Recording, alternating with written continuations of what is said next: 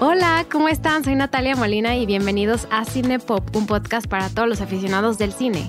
En Cinepop cada semana hablamos de una película o de una pequeña selección de películas y con ayuda de un invitado vemos todos los datos curiosos y nos metemos a fondo a todos los temas. Bienvenidos a Cinepop, estoy súper contenta de que estén aquí con nosotros, gracias por escucharnos por tanto, tanto tiempo, tantos episodios y para hoy le quiero dar la bienvenida a Rodrigo Bravo. Rodrigo Bravo es escritor en Sonoro, trabajamos juntos y algo que yo he querido establecer desde hace mucho es el sonoro verso. O sea, que todos en sonoro formen parte de Cinepop. Eh, Rodrigo, ¿cómo estás? Bienvenido. Platícanos un poco de ti. ¿Qué onda, Nat? Oye, pues muy, muy honrado, de verdad. Eh, muchas gracias por la invitación. Muchas ganas de, estar aquí. Eh, yo, bueno, soy Rodrigo Bravo. como dice la Nat, soy guionista aquí en Sonoro, gracias a lo, a lo cual, pues, nos conocimos. Yo, pues mi currículum, digamos, es estudié letras hispánicas en la UNAM, más o menos, no la, no la terminé. Eh, luego estudié guionismo cinematográfico en el CCC, gracias a lo cual, bueno, estoy aquí y...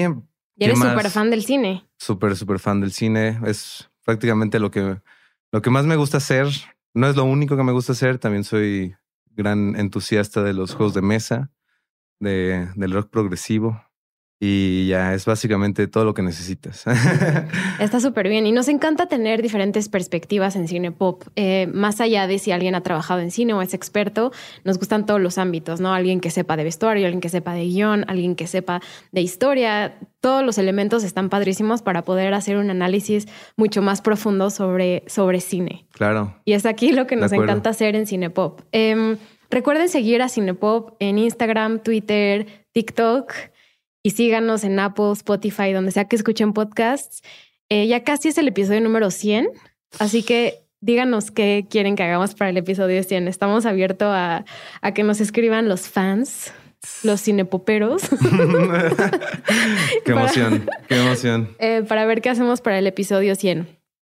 Pero bueno, eh, Muchas gracias a Rodrigo por estar aquí. Estoy también súper honrada de que esté aquí con nosotros porque tiene perspectivas súper interesantes sobre el cine. Siempre hablamos de, todas las películas que tenemos en común, la que nos gustan, las nuevas, y, creo que esta película es muy importante y la vamos a discutir a profundidad. Eh, pero bueno, sin más ni menos, introdúcenos la película de hoy. Pues la película de hoy eh, se llama Do the Right Thing de 1989. Es mi película favorita y lo que te puedo decir es que probablemente me cambió la vida. Así como sin. Wow, metiéndonos desde el principio a las cosas heavy. Sin miedo a hipérboles o exageraciones, de verdad. O sea, yo siempre he visto muchas películas, ¿no? Desde que tengo memoria, mi mamá súper fan del cine, mi papá también, solo que se, se duerme en todas las películas. Eh, luego, bueno, por alguna razón me metí a estudiar letras hispánicas, como te digo, consejo, no lo hagan.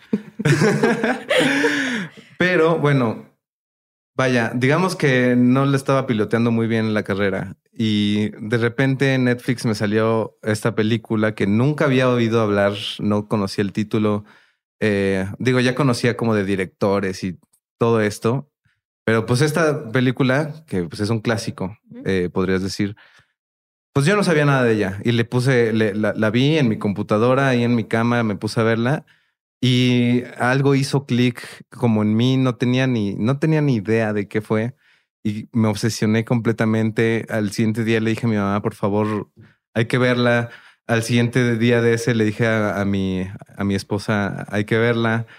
Y como que traigo el evangelio de Do the a todos mis amigos. ¿no? O sea, siempre que la vuelvo a ver es con alguien más. Y ahora tengo esta plataforma donde puedo decirle a todos ustedes, por favor, véanla. Eh, básicamente esta película fue la primera que me hizo darme cuenta, o bueno, como ya no tan abstractamente, pues que hay alguien, hay muchísima gente detrás de, de, cada película, ¿no? Claro, en esta película, bueno, es muy estilizada, ¿no? Digamos que, pues se nota, ¿no? Se nota que hay, que hay un director.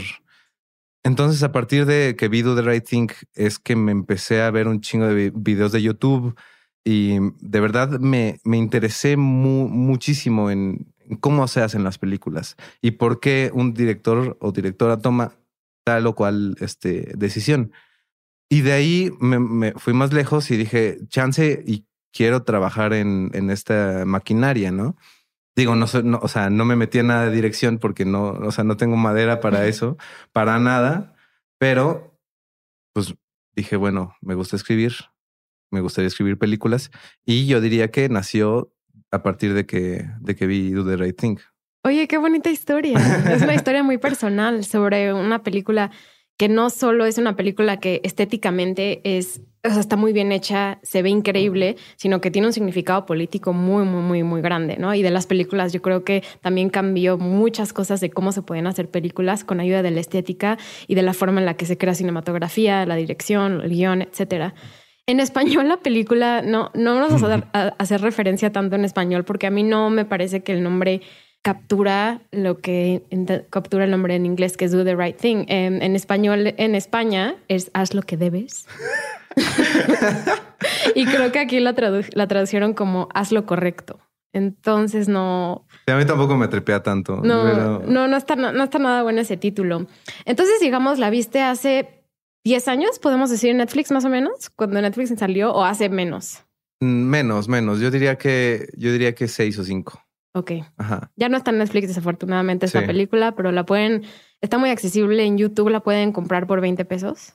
Eh, entonces, inviertan, inviertan, eh, la pueden rentar por 20 pesos y comprar creo que por 60, pero es una gran inversión. Em, hablemos del director de la película, ¿no? Ya hicimos alusión a la dirección y a lo importante que es cómo contar una historia. Eh, hablemos de su director, Spike Lee. Em, Spike Lee es nativo de Brooklyn, Nueva York, algo que utiliza muchísimo en sus películas y en esta película es el protagonista principal, eh, el, e, este barrio de Bed-Stuy en Brooklyn. Em, pero tiene una historia muy curiosa. Spike Lee también viene de una familia que económicamente no les fue muy bien y fue poco a poco que él subiendo y estudió en NYU, en Tisch School of the Arts, estudió, estudió cine. Entonces también se nota que es alguien que tiene una carrera y una formación muy importante, porque también hace referencia a muchísimas películas. Pero me gustaría saber, o sea, aparte de esta película, Do the Right Thing, ¿qué relación tienes tú con Spike Lee y con sus películas? Pues mira, yo justo a, partir de que vi esta peli dije, bueno, pues tengo que ver más de pues, qué, qué, hizo esta, esta persona. Y la verdad, tú igual me dirás, a mí ninguna otra peli suya me hace, hace lo mismo por, por mí. Creo que, o sea, creo que Spike Lee es un director, es un artista, una persona con muchísimo valor y yo le deseo lo mejor donde quiera que esté siempre. Eh, creo que es una persona sumamente brillante este, pero creo que su obra no es para, para nada perfecta y ha tenido este pues fallos, ¿no? Como bueno, no, no lo he visto, pero dicen que la película, el remake de Old Boy que hizo en su momento es medio infame. No, te digo, no, no lo he visto, pero bueno, igual está, está muy caro hacer una, un remake de Old Boy. Em, pero mira, te puedo decir, vi She's Got a Habit. ¿Tú, ¿Tú la viste? Es que es su primera película, ¿no? Del 86. Su, su primera peli. No, no la he visto. Es buena, es buena. O sea, es se me hace genuina. Es blanco y negro como película independiente. No sé, como que me gusta.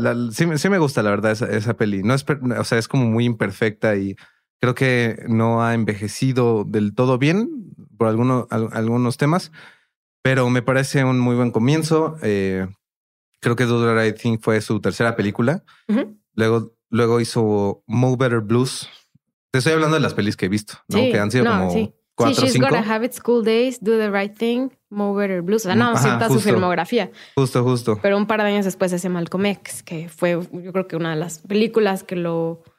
Sí, claro. Que lo convirtió en uno de los directores más reconocidos a principios de los, de los noventas en Hollywood. Definitivamente. ¿Tú, ¿tú la viste? Sí. sí ¿qué, ¿qué, opinas de esa peli? Me gusta mucho. ¿Sí te gusta mucho? Me gusta muchísimo, sobre todo le rescato mucho la actuación de Denzel Washington. Es mm, espectacular. Sí, es espectacular. Yo, yo creo que es su peli, o sea, claro, es su, su peli más ambiciosa, ¿no? O sea, como es como esta biopic de Malcolm X con a niveles de, David Lean, así como súper épica, paisajes hermosos y se van a la meca y creo que hay madrazos y así. Pero tengo dos problemas con esa peli. ¿Cuáles son? o sea, en primer lugar, eh, o sea, a mí las, las biopics no, no me llaman. En general, creo que ninguna me gusta mucho. Sí, es que es lo que pasa es que se caen mucho en que tienen que contar la historia desde el principio a fin, ¿no? Ya hay más biopics donde son una, una sección o un momento específico de una persona, pero esta, esta, cae mucho en hay que contar todo, todo, todo. Sí, exacto. Y en ese, o sea, yendo al hay que contar todo, todo, la película dura tres horas y media. O sea, o sea, yo en lo personal, ninguna película que dure tres horas, dos horas y, media incluso me, me gusta mucho. E incluso te diría que pues todas las películas que llegan a durar eso, pues les falta como edición.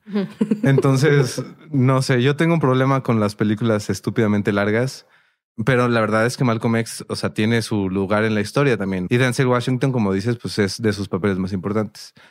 Mucha gente dice, dice que él merecía ganarlo no digo, no me sé la, toda la historia de los Oscars, pero estoy seguro de que no lo ganó ese año. ¿Sabes algo? ¿Qué cosa? Tienes toda la razón. Fue hasta 2002 que gana mejor actor por mm. Training Day. Pero ahora que mencionas muy famosamente las películas de Spike Lee, los premios de la Academia no los reconoce. Nunca. Como debería. Eh, fue hasta 2019 que ganó Spike Lee por, la, por el guion. Bueno, lo ganó en conjunto con otros escritores, que ganó por Black Clansman. Sí pero eh, fue muy sonado el hecho que Do the Right Thing fue completamente, sí tuvieron un par de nominaciones, una nominación como muy controversial en mi opinión, que nominan al único actor blanco de la película. Neta, no sabía eso. A, ¿Quién? A, Yellow, ¿no? a Sal, ajá. Yo siento que Spike Lee se, estaba revolcando, bueno, no revolcando en su tumba porque no se ha muerto, ¿no? Pero, o sea, yo me imagino que le cagó esa decisión, ¿no? Pero... Sí, aparte, a ver, empecemos a hablar de un poco los temas que, que toma eh, Spike Lee y que, y que explora mucho en sus películas. Una de ellas es pues el hecho de que él es afroamericano y viene de una comunidad afroamericana eh, y ese es, yo creo que su razón d'être, ¿cómo se dice? Razón de ser, es explicar su, em, su forma de entender la vida a través de, em, de de su ámbito afroamericano. También me gustaría decir, yo no, yo no tengo esa ascendencia, no soy afroamericana, entonces todo lo que vamos a decir es como la perspectiva de la película y los hechos históricos que tenemos, pero no podemos meternos en la experiencia, porque nosotros no, no tenemos esa experiencia. Tenemos otras, pero esa no es la, la, nuestra. Pero entonces vamos a intentar hacerle justicia de la mejor manera a alguien que sí nos tiene que contar esa historia y que es muy necesaria. Sí, por supuesto. O sea, al final, o sea, creo que la, la experiencia humana es súper limitada y es por eso que, bueno, consumimos la creatividad y las obras de ficción de otras personas que nos ayudan a tener esa ventana, ¿no? Que, pues sí, o sea, todos estos personajes son de cierta manera ajenos a nosotros porque pues, no pertenecemos a, a esa comunidad, pero pues vaya, lo que cuenta Spike Lee se me hace muy valioso, ¿no? Para tratar de aproximarnos o entender, ¿no? Lo que, pues lo que viven, ¿no? Así es. Em, vamos a entrar más a estos temas, pero antes sí me gustaría como hablar de cosas técnicas como los premios de la academia, porque pues muy famosamente también ese año 1990 gana una película llamada Driving Miss Daisy, que también es una película de sí, es una película de temas raciales, pero que lo toma de una forma muy diferente. E, entonces habla mucho, ¿no? del momento en el que salió y lo que nosotros queríamos premiar, como películas que tienen el, el famoso White Saber Complex, la historia que quieren contar y lo que Hollywood quiere consumir en esos momentos, ¿no? Que pasó recientemente también con la película de Green Book. Ay, no me, no, no me hables de esa película. No, hay que hablar de esa película. Definitivamente. Sí. Ay, no, terrible situación. ¿Por qué Viggo Mortensen accedió a eso? Em, pero el mejor actor, eh, por ejemplo, el mejor actor secundario, que ahorita ya, ya lo mencionamos anteriormente, eh, pues estaba nominado el, uno de los pocos actores blancos de la película, ¿no? Entonces yo creo que sí tiene mucho que decir quién está nominado, quién perdió, quién ganó. Y em, pues en ese, en ese año ganó eh, justo mejor actor secundario, ganó Denzel Washington, pero por otra película llamada Glory. Y estaba nominado el actor Danny Aiello, que es el actor de Sal en la película. Em, también nominaron a Spike Lee por mejor guion original, pero pues no ganó. Ganó La Sociedad de los Poetas Muertos, que también es una, una buena película. pero pues es un tema diferente. Em, pero bueno, sí quería mencionarlo también en, en, esos premios de la Academia, la actriz Kim Basinger, sin tener nada, no, no tenía guion ni nada, ella dijo, Do the Right Thing tenía que haber sido nominada, tenía que haber sido más reconocida y pues obviamente nadie sabía cómo actuar porque no estaba escrito ese segmento que ella dijo, ¿no? Pero ella dijo, es muy importante esta película y también es un año importante eh, para el cine, ¿no? Porque es el 89 al 90, es un cambio radical en todo el mundo, o sea, aunque es un tema político diferente, pues cae el muro de Berlín, eh, entonces el sistema político cambia y, entonces empezamos a ver también historias, eh, por ejemplo, de la discriminación, el racismo y cómo se permea en la sociedad a partir también de, las historias que se cuentan después de que se termina la Guerra Fría. Entonces me parece como muy interesante justo este año, en el 89, y, la importancia que tiene esta historia para otras películas de temas más de contexto también de, de, de lo que quiere decir Spike Lee con el racismo. Pero bueno, si quieres, tomé el monólogo por mucho tiempo, pero pasemos a la, a la, película. ¿Podrías hacer como un pequeño resumen para los que no conocen y a lo mejor sí la vieron, pero quieren recordar claro. la historia? Claro, claro.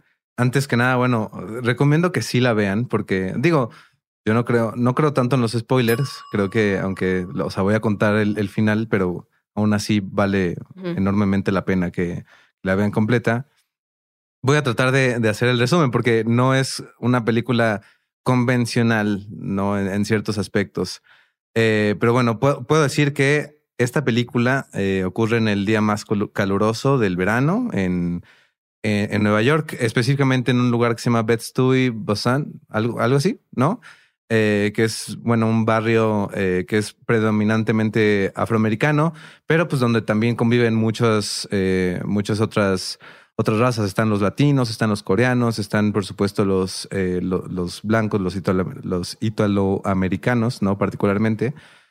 Y todo lo vemos a, través de la perspectiva de, eh, del personaje de Spike Lee, que es un, eh, es un repartidor de pizzas, que pues él básicamente lo que quiere es como llegar al final del día y pues que le paguen, ¿no? O sea, eso es todo, eso es como todo su trip, es como todo su arco hasta cierto punto. Pero, o sea, lo que es muy interesante la peli es que, pues, hay como todos esta, eh, estos personajes como muy distintos entre sí, con historias entrelazadas, que no todo necesariamente se combina como en una, en una única trama, pero claro, como hay que agarrarnos de, como de, de algo en específico, digamos que, bueno, todo, como que el, el el problema empieza cuando un personaje, que de hecho es este Giancarlo Esposito, ¿cómo se llama en Breaking Bad? Eh, no he visto Breaking Bad, no, me cancelen. Eso es otro tema, pero es muy famoso por ser el, malo de Breaking Bad, digamos. Este. Ahorita te digo cómo se llama. Ojalá me acordara en este momento. Gustav Frink se llama, es Gustav Frink. Cuando estaba muy, muy joven. El punto es que este, este, este sujeto, eh, pues es medio busca pleitos y pues llega un día a la pizzería de, de, Sal, que es donde ocurre la mayor parte de, de, toda la película, y pues se da cuenta que en el que hay una pared de la fama y en esta pared de la fama, pues hay, o sea, hay gente, hay pura gente italoamericana. Eh, claro, es un negocio de italianos y pues están de que Al Pacino, Robert De Niro, este, eh, ¿cómo se llama? Bueno, otros boxeadores como italianos, así. Y pues, es, o sea, se, se, encabrona y le, le, dice a Sal, oye, pues, ¿por qué no hay gente afroamericana en este, en o sea, en esta pared de la fama si solamente nosotros venimos a, a, comer aquí? Y Sal básicamente le dice, chinga tu madre, este es mi, este es mi establecimiento y pues sí, o sea, lo manda a chingar su madre. O sea, eso es lo que pasa. Es el detonante. Es el detonante, no es el este. Sí, es, es lo que hace que la película llegue hasta donde llega, no hasta su clímax, digamos, que es algo chiquitito.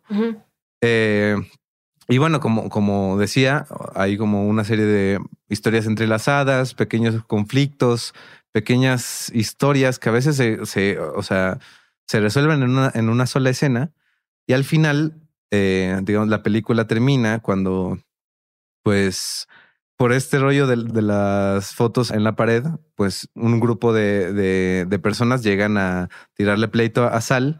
Sal, digamos que las cosas escalan y llega la policía y por la brutalidad policíaca terminan asesinando a un, a un chico afroamericano, ¿no?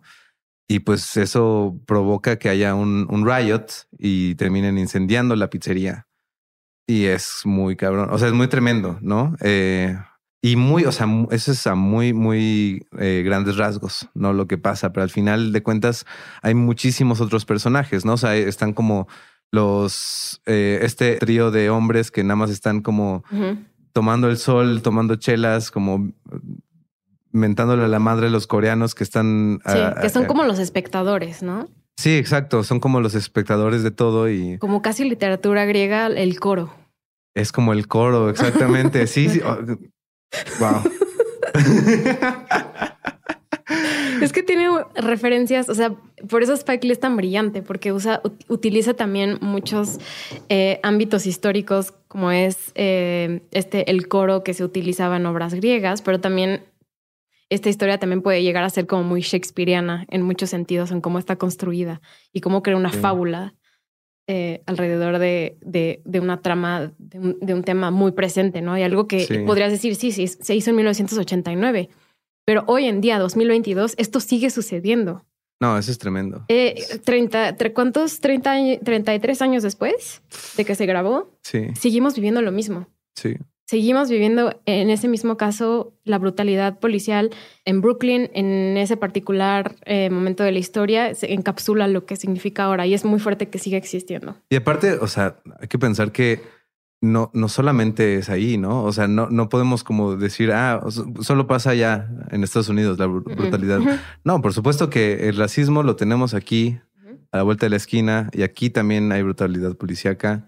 Y eso, o sea, sí es, es se me hace universal, ¿no? Lo que, lo que quiso decir y lo tremendamente actual que, como dices, ¿no? Que es, es esta película.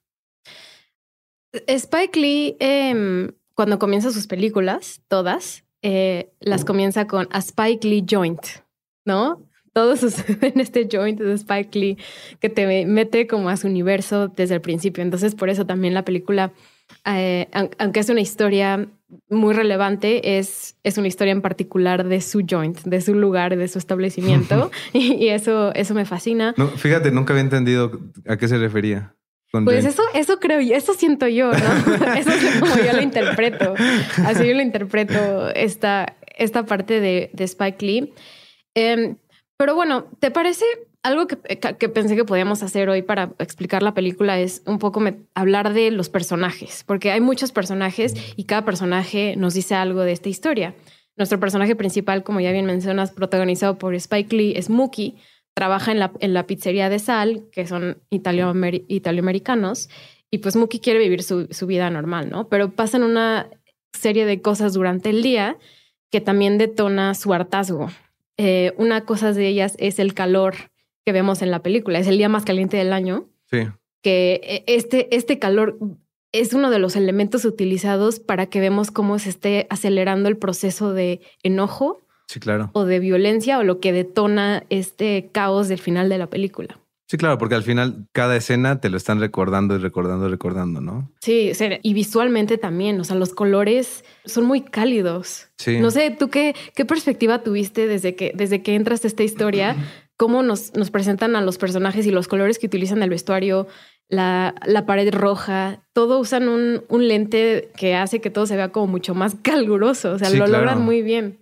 Sí, no, definitivamente, o sea, es como, pues sí, o sea, aparte de que, o sea, es los colores, el vestuario como súper brillante y además, pues los diálogos siempre es como, ah, qué calor hace hoy, ¿no? O sea, como que, como que realmente la película se encarga de recordarte una y otra vez, ¿no? Hasta el final, que ya se hace de noche, ¿no? Pero como dices, o sea, definitivamente es como la forma, como, o sea, te está presentando el universo y eso pues es bien importante para hablar, bueno, o sea, representa, digamos, el, el empute, ¿no? Que va, que va escalando, como bien tú dices. Y Muki también representa, digamos, esta, esta parte que todos tenemos, de que vivimos en la sociedad sabiendo que hay muchas injusticias y él lo sabe, él lo vive todos los días y cómo lo tratan, cómo lo trata Eh, los hijos de Sal, podemos ver a John Torturo, eh, que sale de Pino. Lo trata horrible, es un racista, eh, tiene unos temas ahí raciales súper, súper fuertes ese personaje. pero para mí Muki representó eso, ¿no? Como sí, vivimos en una sociedad injusta, pero pues lo dejas ir porque tienes que, tienes que pagar la renta y tienes que seguir viviendo hasta que llega al punto final. Claro. Eh, y, también vemos a Mookie en una, en una relación amorosa con el personaje Rosie Perez de Tina. Y, y, sí podemos entender que es un personaje que no le, que aunque es papá, tiene un hijo que se llama Héctor y que ella es como de la comunidad puertorriqueña, él no le, no le presta mucha atención a eso, vive como en una... muy desinteresado, digamos. Está muy desinteresado, pero es hasta el final este acto que él hace, que ahorita podemos hablar de eso más a profundidad, lo que detona para mí que este personaje funcione muy, muy bien. Entonces me parece increíble. Oye, una pregunta, ¿tú crees que Mookie es el protagonista? Sí. Sí. Sí, ¿tú, tú no crees? No, sí. O sea, justo, o sea, lo pregunto porque no me parece como súper obvio, ¿no? O sea, al final de cuentas, pues como dices, o sea, su objetivo literal en, toda la película es, pues este güey quiere conseguirse su varo, ¿no? O sea, y es todo lo que, eh, eh, es todo lo que quiere. Pero es que pues justo lo que es bien interesante, ¿no? De la, del, pues de la estructura es que, pues él no es el único personaje importante, ¿no? También está Radio Rahim, está Sal, está Boogie Out. The Mayor. The Mayor es súper importante. Probablemente, bueno, no sé si es mi favorito, pero yo lo adoro. Eh, pero es, eh, o sea, es bien interesante, ¿no? Como este tipo de películas, pues, o sea, sí, no, no es tan obvio quién es el, protagonista. Al final, lo que pasa al final no es por las acciones de del protagonista únicamente, que, que o sea, que, al final se hace algo bien importante, ¿no? Pero justamente, o sea, yo lo que creo es que Muki también sirve como para, como, es como el, el hilo conductor, ¿no? De, de, toda la película, de todos los personajes. Es como el... El pues, resistol. Es como el resistol, exactamente, exactamente, ¿no? Es como, o sea, su construcción, su construcción de personaje es, bueno, él es como, como buena onda, como que no tiene, no quiere tener pedos con nadie. Obviamente tiene pedos con, con, con el Pino, que es un racista del asco, pero pues en general la lleva bien con todo el mundo, ¿no? Y, y como que también como personaje, esa es, esa es su función, ¿no? Me gustaría hablar, eh, a Radio Regime lo quiero dejar al final. Importante. Es muy importante. Me parece bien. me parece bien. al final. Em, pero bueno, ya que eh, ya estamos, ya estamos cometidos en la trama, no mencionamos la escena del principio que es Rosie Perez de Tina, que es ella bailando, ¿no? ¿Cuántos minutos vemos a, Rosie Perez bailando? Se ve súper bien. Fue su primer papel. Sí. Eh, y ahora ya, ya es muy famosa. Pero este baile del principio, ¿por qué es tan importante para esta película? Yo esta peli la he visto varias veces y todavía como que no... O sea, creo que está increíble. Solo todavía no, no, entiendo bien de dónde viene esa, e, esa, esa decisión. Es extraña, es extraña. Es, es, extraño, o sea, es justo es un número de baile eh, pues de toda la rola, ¿no? Que es, o sea, es el soundtrack que es Fight the Power, que pues eh, la, la, ponen creo que 15 veces a lo largo de la peli. Y no sé, mira, te puedo decir que la primera vez que lo vi, sin, o sea, teniendo como esta visión completamente novata, o sea, y todavía lo pienso, es como, esta peli es como cool, ¿sabes? O sea, como que toda la estética es realmente cool, es como poderosa, es como, es como emputada también, ¿no? O sea, como, o sea, es ella este, también bailando con guantes de box, ¿no? Es como pues te, te, da esa, sensación. Sí, te, explica a través de un baile, lo cual es inusual porque nunca volvemos a ver un baile como este tipo, pero es un baile violento eh, que de hecho también Rosie Perez bailó por muchos, muchos, muchas horas. Se lastimó la rodilla, se lastimó el, codo. Eh, Neta. sí, se, se lastimó pues porque Spike Lee le decía, y baila, y sigue, y sigue, y sigue, y sigue. Entonces vemos el enojo de Rosie Perez claramente, pero es lo que él quería sacar. Él quería demostrarnos desde el principio la furia que vemos al, al final de la película. Es lo que podría decirse como un foreshadowing. Claro. Eh, pero en, lugar de enseñarlos con una escena violenta donde hay puro fuego, lo vemos a través como del cuerpo de Rosie Perez.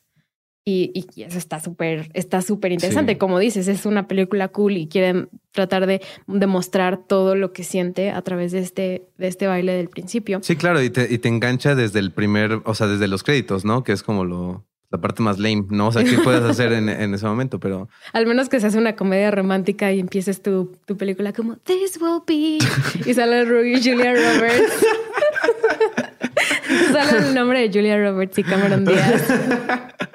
Aunque esa no es la, una canción con la que empieza esa peli, pero las comedias románticas siempre empiezan con una canción super cursi, con una toma de Nueva York. Todo es fabuloso. Y pues esta película también, o sea, todo pasa en Nueva York, pero no en Nueva York que nosotros conocemos glamuroso. claro. Pasa en este, en este barrio de Bed-Stuy, eh, donde sobre todo en esos momentos era un, era un barrio muy peligroso. Tuvieron que cerrar unas calles, tuvieron que ir a hacer varias cosas para poder grabar la película. Y estas cosas me refiero a que mm, había gente drogadicta en la calle, había lugares eh, ilícitos que tuvieron que tuvieron que cerrar, ¿no? Entonces es también como muy importante ver una película de Nueva York sobre Nueva York, pero que no es el Nueva York glamuroso Claro. que todos conem- conocemos, sobre todo si estamos en el extranjero y nosotros vemos una, una toma de Nueva York increíble y Sí, It's claro. New York, Y- y I've- fí- You've been waiting for you, como sea esa canción. Fíjate, se me hace interesante ahorita que lo, que lo comentas, que, o sea, no, por supuesto que no es un Nueva York glamuroso, pero tampoco es un Nueva York realmente como decadente, ¿no? O sea, como, no, o sea, realmente Spike Lee no, no le interesa hablar como de drogas o como de inseguridad, o sea, en realidad es, o sea, es un barrio Sí. perfectamente normal. Obviamente todo mundo, o sea, parece que todo el mundo se odia entre sí, ¿no? pero pues no lo retrata, ¿no? Mira, ya mencioné lo de, no es mi, mi experiencia personal, eh, esta historia, pero sí puedo decir que yo viví en Bed-Stuy por dos años. Ah, ¿en serio? No manches. ¿A poco? Sí, ¿Pasaste por ahí y todo? eh, por ahí no, pero eh, vivía a unas cuadras, o sea, en un, en una, en un barrio que se llama eh, Bushwick y nada más cruzaba la calle de Broadway y llegaba a No Bed-Stuy. Entonces tomaba mucho el metro en Bed-Stuy y, y pues es muy famosa por, por esta película sobre todo. Y entonces yo ya tenía pendiente de todo el tiempo que viví en Estados Unidos, tenía que ver esta película y no lo hice hasta este momento. Entonces te ¿No, agradezco. no, no, ¿no la habías visto? No la había visto. Ah, no manches. Ok, ok, nunca, nunca, nunca la había visto, pero la tenía muy pendiente. Oye, solo así como pregunta que tal vez pudimos haber empezado con esto. Este, ¿pulgar arriba o pulgar abajo? Pulgar súper arriba. Ah, ok, perfecto. Ya, esto ya no es una, no es una pelea. No, Ya- no, no, no. No, mira, mi experiencia con esta película es que es excelente. Tiene muchísimos temas, así como hay películas que no hay nada que explorarle, tiene muchas cosas. Quizás se me hizo un- como un poco lenta, pero es porque estoy mal acostumbrada, como todos, a una historia que es mucho más fácil y tiene una línea del tiempo mucho más fácil de entender, pero pues es normal. O sea, ya que la, Claro. la terminé y todo, me gustó muchísimo. Ah, Así que gracias por traerle este programa. Ok, ya hablamos de Rosie Pérez al principio, hablamos de Rosie Pérez durante la película. Sale poco, sí, no, no es como, o sea, es uno de los personajes que seguimos, pero no la, no estamos con ella 100%. Es más la relación que ella tiene con Mookie, ¿no? Y, la- y el hijo que tienen juntos. Entonces es, eh, lo ponen como una contraparte a, a Mookie y también a la vida latina claro. de esta zona. Eh, porque también incluso podemos notar racismo de los afroamericanos a los latinos y los latinos afroamericanos. O sea, no es algo que solo se relaciona a la forma en que los americanos y los italianoamericanos se relacionan con afroamericanos. También es los latinos con afroamericanos, que también es una relación muy compleja, Sí, claro. muy difícil. Y en ningún momento Spike Lee te dice está bien o mal o algún lado está bien. Él nada más te muestra la situación. Claro, y justo qué bueno que lo mencionas porque para mí es como, pues la parte más, más, no sé, como más brillante de esta peli, o bueno, un- uno de los aspectos más brillantes es que creo que esta peli no solamente habla del racismo, que claro, es lo más importante, ¿no? Pero creo que la peli habla, o sea, va más allá y habla, yo creo que el, el tema es el odio, ¿no? Como tal. El racismo es uno de los de las peores formas de odio, pero también es el odio hacia, hacia el otro, es el odio hacia el vecino, es el odio hacia el anciano alcohólico, ¿no? O sea, y bueno, pues sin, sin conocer cuál, cuál es su historia, ¿no? Y, y todo esto. Y pues sí, o sea, qué, qué bueno que lo mencionas porque, o sea, Spike Lee no es como condescendiente de decir No. como son, hay- en esta película hay buenos y hay malos. Es como, pues, o sea, sí estamos como en un, eh, estamos en una, pues en un mecanismo de odio, ¿no? Que bueno, en el cual, bueno, al final la policía sí es mala, ¿no? O sea, fuck the police siempre, ¿no? Pero pues sí, sí tiene ese tipo de matices, por supuesto, ¿no? O sea, siempre hay odio hacia, hacia el otro, hacia otras razas. Sí, sí, sí, él no, él no hace un juicio, él te presenta una comunidad. Y te dice, te estoy presentando lo que existe en esta comunidad. Tú decides a partir de lo que estás viendo esas interacciones, lo que tú decides por tu propia historia y por tus propias vivencias y tu propia vida. Estoy de acuerdo con la Police Fuck the Police con esta película, pero ellos no, no vemos un personaje de un policía tan cercanamente. Los vemos un par de veces, entonces no estamos involucrados en esas historias tampoco. Ellos son externos y llegan y cometen esta brutalidad terrible pero ellos no son parte de los personajes. Entonces ellos son externos. Ellos con ellos no estamos. No ellos son unos hijos de puta siempre. sea como sea. Em, ok. Em, hablemos brevemente de Sal y sus hijos. Sí. Ellos tienen la pizzería. Toda la comunidad va a esta pizzería. Sal, eh, al fin y al cabo, emplea a Muki, trata bien a algunos miembros de, la comunidad, como lo vemos con la hermana de Muki, lo vemos con la niña. Al fin y al cabo, él es como, como un puente en la primera parte de la película. Luego todo esto cambia. En cambio, sus hijos son como opuestos a él, ¿no? Ellos, ellos directamente son racistas. Los actos de Sal son racistas, pero él no está empleando palabras o está siendo despectivo al principio, luego ya después cambia. Em, pero, ¿qué, qué opinas de, de, de, que existan estos tres personajes y cómo los tres dividen, em, dividen estos como actos de odio hacia los miembros de la comunidad?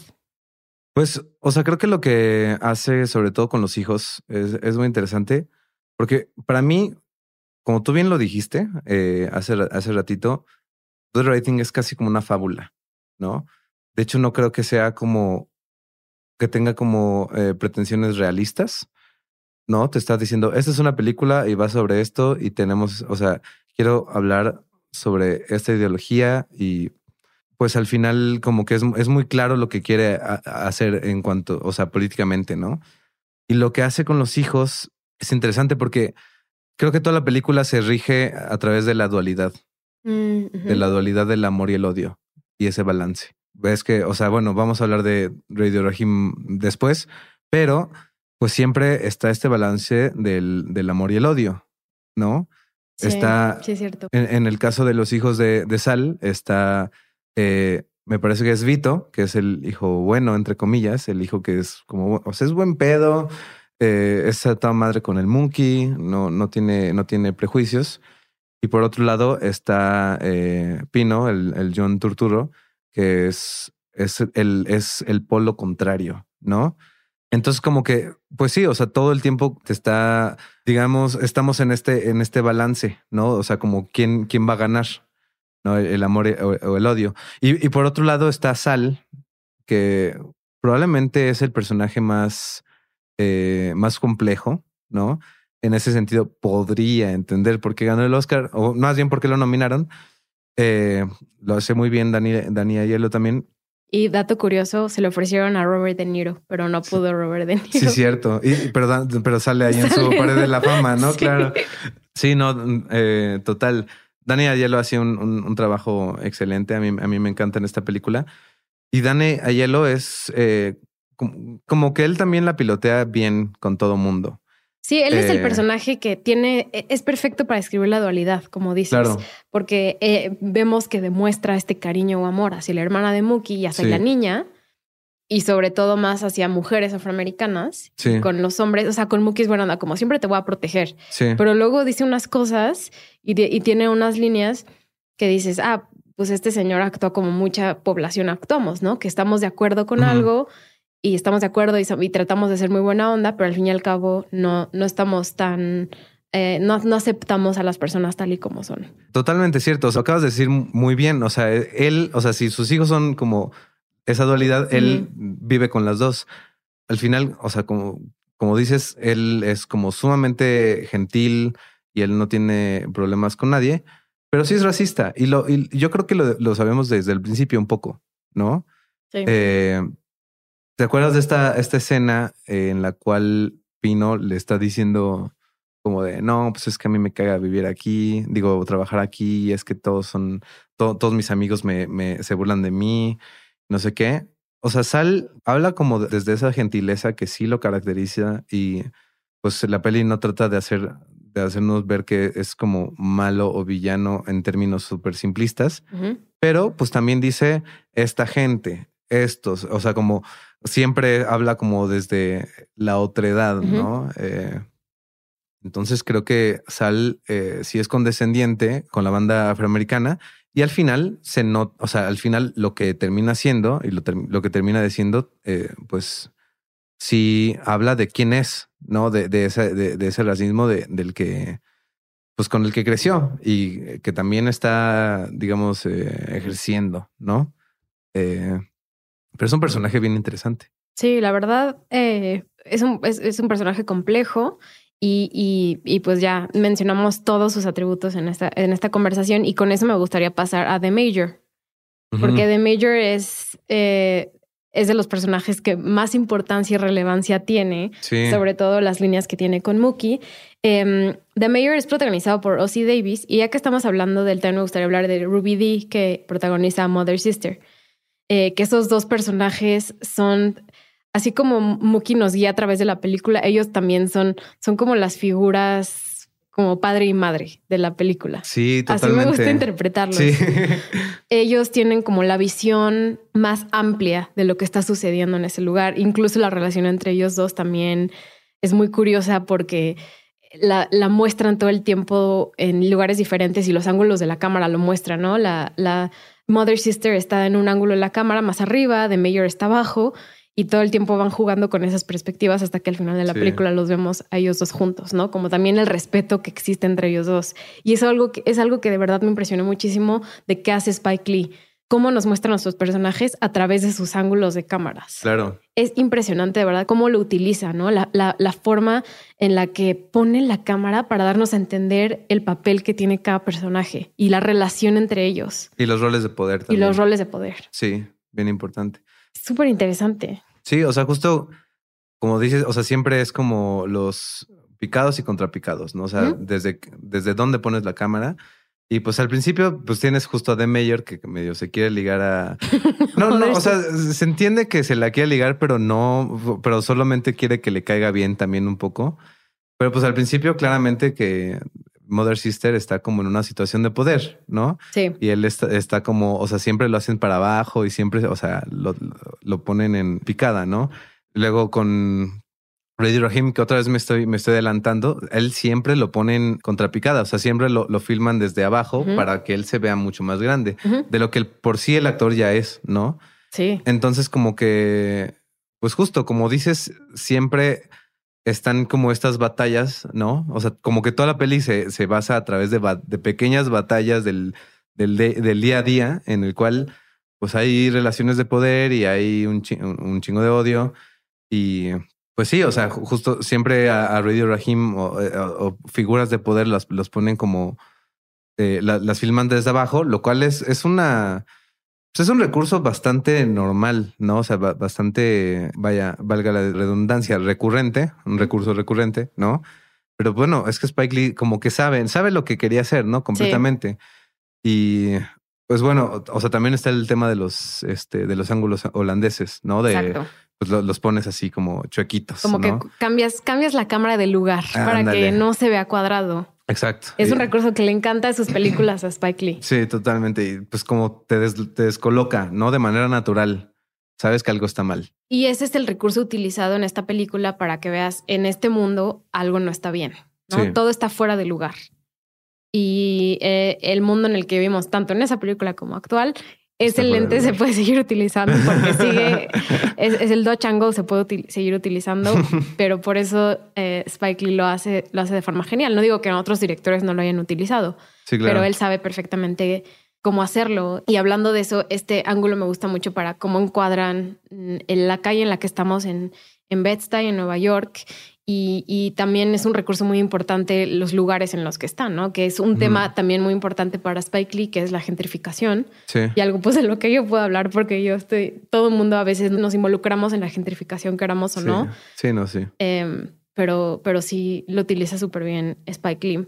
Pues con esto me gustaría pasar a Radio Regime y así podemos llegar a cómo escala la escena. Excelente. Al, al final. El, creo que hablar de ese personaje es muy importante para ver qué, qué sucede, ¿no?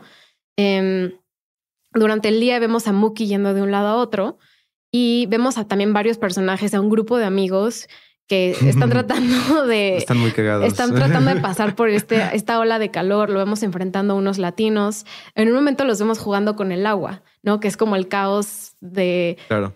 Nos estamos refrescando, ¿no? También aparte de todo lo que está sucediendo, de este calor y de este build-up que tenemos al final, eh, es el momento de, de, felicidad de todos, ¿no? Que en este caso es el recurso del agua.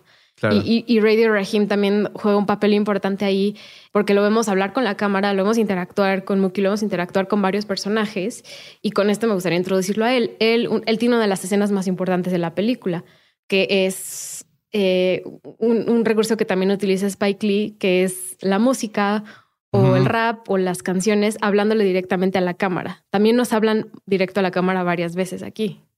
Em, entonces, Radio Rahim es nuestro recurso principal también para entender que hay algo mal con esta, con esta historia.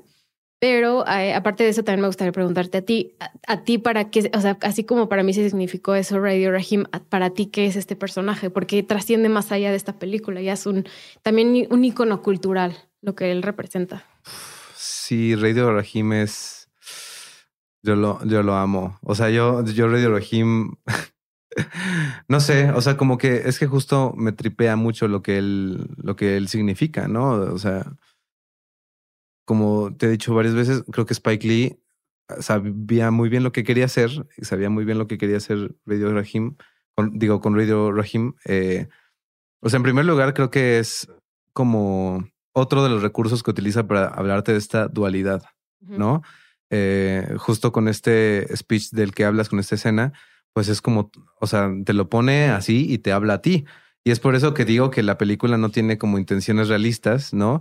O sea, hay más de una vez en que un personaje te le habla a la cámara, te habla a ti, te está diciendo, esto es una película, esto es una, una fábula y poniéndolo en modos muy simplistas, pues te estoy tratando de enseñar algo o, o te estoy tratando de, pues, de que entiendas algo, ¿no? Entonces, Radio Rahim está tratando de hacernos entender algo, ¿no? Que es, pues la vida es un balance entre el amor y el odio, quién va a ganar. Eh, y también me, me parece bien interesante, o sea, como, igual como te decía, creo que hay como cierta ambigüedad eh, y ciertos matices entre los personajes. No, no es que hay buenos y malos, solo también hay, o sea, hay estructuras de poder opresoras que, pues, nos, o sea, que atraviesan a los personajes. Y bueno, o sea, es que Radio Rahim todo el tiempo es el villano, ¿no? O sea, todo el, todo el tiempo, como te digo, pues siempre lo, lo, filman desde abajo, siempre es poderoso, la gente le tiene miedo, eh, más no respeto necesariamente. Y también vemos un, tomas muy claras a su cara, como hiperrealistas, sí. para que estemos en su, estemos como en su cara y estemos en lo que él está pasando y está sintiendo. Claro, y todo el tiempo nos recuerdan que está enojado, ¿no? O sea, siempre está como enojado, siempre le está, le, le está mentando la madre a alguien, ¿no? Eh, con los coreanos es súper mal, mala onda, ¿no? este, y es, o sea, en términos, digamos, narrativos, es como el villano de Sal. Pero al final, eso no importa, porque al final él sigue siendo la víctima de, de la brutalidad policíaca, ¿no? Y digo eso como ya como de mi cosecha. O sea, se me hace muy interesante como luego cuando alguien es víctima justo de la policía, de lo que sea, tratan de decir como de, no, pues es que esta persona era, eh, sí, le iba súper bien en la escuela y era súper buena persona, lo que sea. Y esta película es como, no, pues el rey de Rahim no era súper buena persona, pero eso no importa. Porque al final está este problema que está pasando, ¿no? Sí. Y pues, ¿qué pasa? Eh, hay un enfrentamiento en la pizzería de Sal, lo que mencionamos al principio, este momento detonador en donde están hartos de que esta familia racista, en su mayoría, eh, los trate mal y, y, empieza a haber una serie de eventos donde Sal destruye el radio boom o el, eh, el, boombox. El boombox de Radio Rahim y empieza a haber mucha violencia. Y esta escena de violencia es difícil de ver, dura mucho. pero es muy importante. Es muy largo este clímax, son como 20 minutos. Sí. Es muy largo. Y culmina en que llega la policía y, vemos ahí claramente la, brutalidad policíaca en el momento en el que matan a Radio Rahim, ¿no? Y, y, y Mookie está tan enojado con esto que ¿qué hace? Agarra, tira la basura que hay en un basurero eh, de la calle y avienta el basurero a la pizzería de Sal, ¿no? Eh, vimos como que está monótono toda la película, pero este momento vemos su enojo. Y aquí es donde quiero preguntarte que si este momento es en el que crees que el título de la película es relevante. Do the right thing, ¿no? Estás haciendo lo correcto. Y creo que es el momento en el que Mookie se está preguntando esto después de toda la, de toda la historia. Todos los personajes se lo preguntan. Claro. Y todo y es, Sí, es lo que nos está diciendo Spike Lee durante toda la trama. Pero yo creo que este es el momento clave para poder entender a este personaje y el razonamiento de la película en sí. Claro. Sí, porque pues sí es muy cagado, ¿no? O sea, la mayor llega y le dice, always do the The right, thing. thing. Y ese, y, y Mookie, como cualquier persona normal, diría como, ah, Está ¿De bien. qué habla? está bien, ya puedo seguir con mi vida. Y después, pues bueno, yo sí, claro. O sea, ese es el momento en el que uno se pregunta si Mookie did the right thing. Probablemente la única cosa que hace realmente, ¿no? Eh, sí, o sea, bueno, yo diría que es un personaje muy pasivo y esta es la primera vez que realmente, pues bueno, ah, justo hace algo. Justo siempre he pensado que hace, no, definitivamente hace, hace lo correcto. O sea, creo que si no hubiera destruido el, el, el vidrio de la pizzería, la gente se hubiera, se hubiera ido contra Sal. Eh, pero al final lo salvó. Y no es como que sea su mejor amigo, no lo quiere, pero es mejor, bueno, pues sí, de- de- decide, o sea, básicamente le salva la vida, pero al mismo tiempo, pues, per- o sea, permite que la gente desfogue esa, esa furia, Sí. ¿no? Totalmente. O se haga esta pregunta. O se haga esa pregunta, sí. Porque la película termina con dos muy importantes frases de dos eh, activistas muy importantes afroamericanos. Uno es Martin Luther King, donde eh, Martin Luther King habla de que no es necesaria la violencia, que la paz es lo que hay que tenemos que hacer para poder atacar la violencia. Y en, eh, al contrario, Malcolm X tiene algo de la violencia es necesaria para la violencia. Sí, es el amor y el odio. Es el amor y el odio. Y es, es, es muy fuerte porque de verdad te pones a pensar. Y yo creo que lo que nuestro director hace durante esta película es todo el tiempo nos hace preguntarnos esto. Y él no te dice bien o mal, él te pone las dos cosas. Sí. Entonces te dice, do the right thing, ¿cuál es, cuál es la, o sea, cuál es lo que tienes que hacer o qué es lo correcto? Sí, claro. Justo creo que la, la, la escena más, bueno, uno de, la, de los planos más poderosos de la peli es cuando está la pizzería en llamas. y Ves a Smiley, que todo el- toda la peli quiere, quiere como vender sus fotografías de Malcolm y de, y de Martin Luther King. Y pues lo pone, ¿no? En su pared de la fama y te está viendo a ti. Y justamente, como dices, te pregunta, ¿no? ¿Qué es lo correcto, no? Creo que la peli no tiene una, no tiene una respuesta tajante. Ujú. Eh, pero pues sí, es justo. O sea, más que decirte esta es la respuesta, te está tratando de, de abrir la mente para entender qué es lo mejor. No, o sea, no, sé cómo explicarlo. No, o sea, está Malcolm y está, está Martin. ¿Cuál, ¿Cuál de esos dos polos del amor y el odio? Pues tienes razón. Ninguno tiene necesariamente la razón, pero al mismo tiempo sí. Y es como, no sé, o sea, lo que me encanta de esta película es que no te deja nada, no te deja las cosas en bandeja de plata tampoco, Ujú. ¿no? No, Te, te deja que tú saques tus propias conclusiones. Justamente como anécdota chistosa, bueno, más o menos chistosa, no importa. esta, como te decía, esta peli la, la he visto varias veces y la he visto sobre todo con otros amigos que quiero que también las vean. Y una vez la vi con dos amigos. Eh, y bueno, como background, mis amigos de la facultad y de, la, de, de años de universidad, pues son gente muy radical, ¿no? O sea, son gente que dice como de, güey, hay que, a- a- a- hay que destruir el Estado y todo esto. Y cuando, ter- cuando termina la peli, que entiendo que a ellos les ha gustado a lo largo de la peli, pero pues empieza con este quote de Martin Lu- Luther King diciendo abrazos no balazos, casi casi, o este la violencia eh, no es buena, siempre mata el alma y la envenena, ¿no? Como Eh, después de que, después de lo que acaba de pasar, ¿no? Que es eh, pues un riot súper violento. Y pues escucho que uno, uno, de mis amigos dice como ¡Boo! ¿no? O sea, como. como de cómo me estás diciendo que no violencia si lo que acaba de pasar. Es violento. y luego sale lo de Malcolm X. Ajá. Y es como de ah, ok. se queda más, se queda más tranquilo. Sí. Entonces, pues no sé, o sea, al final están las dos partes, ¿no? Y yo creo que Spike Lee eh, era mucho más este partidario de Malcolm, ¿no? Bueno, pues hasta hizo, hasta hizo la peli de, Malcolm, X. ¿no? Ah, pero sí me, me hace muy feliz. Me hace muy feliz esta película. Y siempre le saco cosas nuevas.